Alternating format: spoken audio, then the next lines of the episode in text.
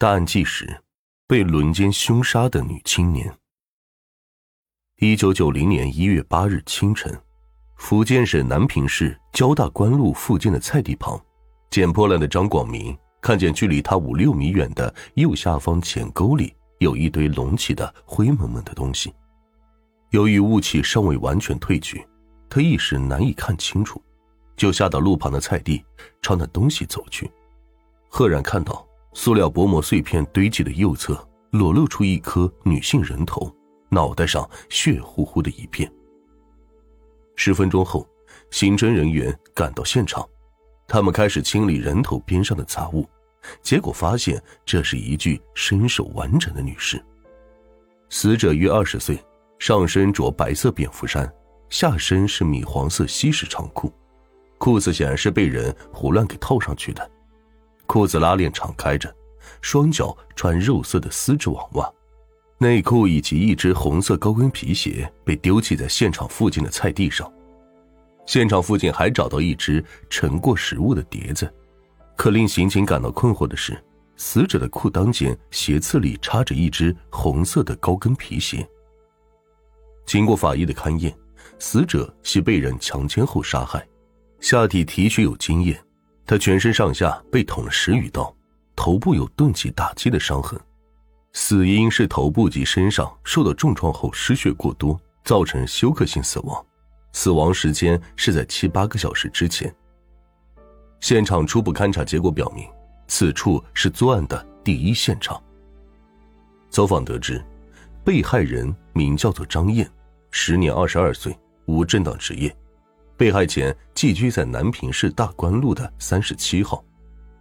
侦查员们拿着那个碟子，在附近走访了十几家饭店，都没有收获。直到一家不显眼的小吃店时，李姓店主十分肯定地说：“这是我们店新进购买的一批碟子。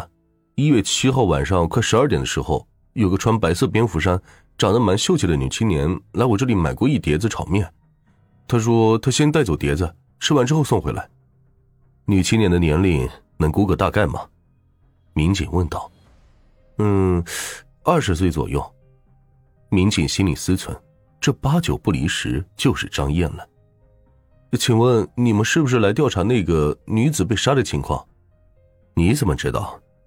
民警颇感兴趣的问，一边摸出包香烟，递了一支给店主。店主接过烟，点燃后说道：“这么大的事情，又是发生在咱们这地段。”怎会不知道？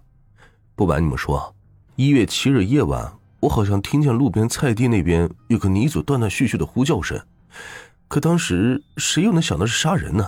我以为是夫妻吵嘴，或者邻里间在吵架。现场周边的走访收获有限，对张燕人际关系的调查却取得了重大的进展。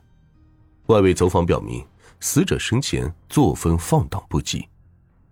张燕在十六到二十二岁的六年里，曾与十几名男子发生过关系，且带有明确的盈利性目的。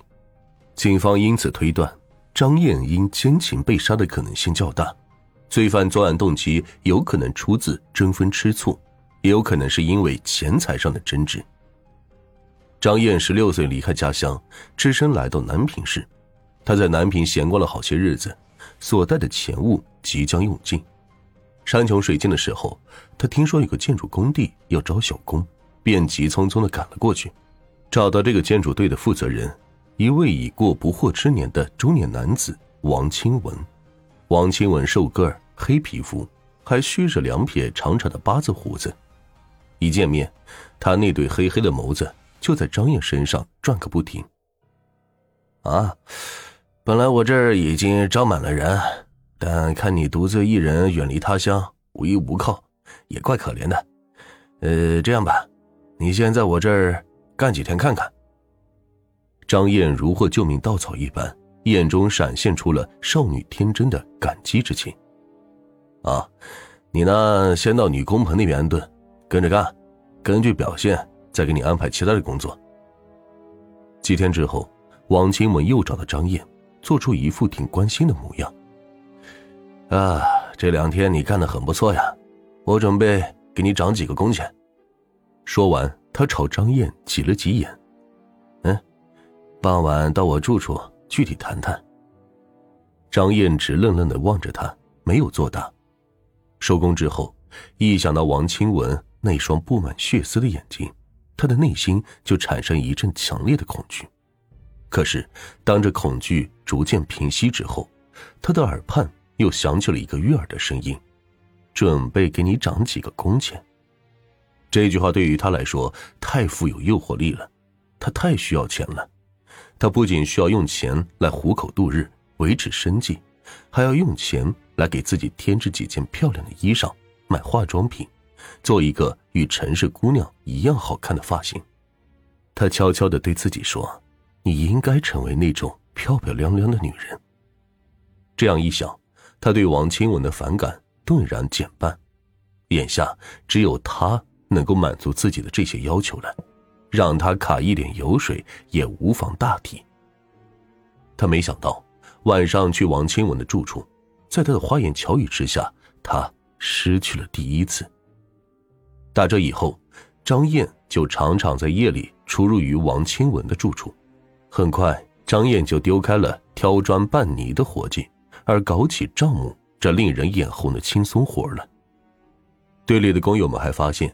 张燕穿戴打扮也开始讲究起来，大家心里都有谱，只是在王清文手下干活不便直露言语，但背地里少不了一番评头论足。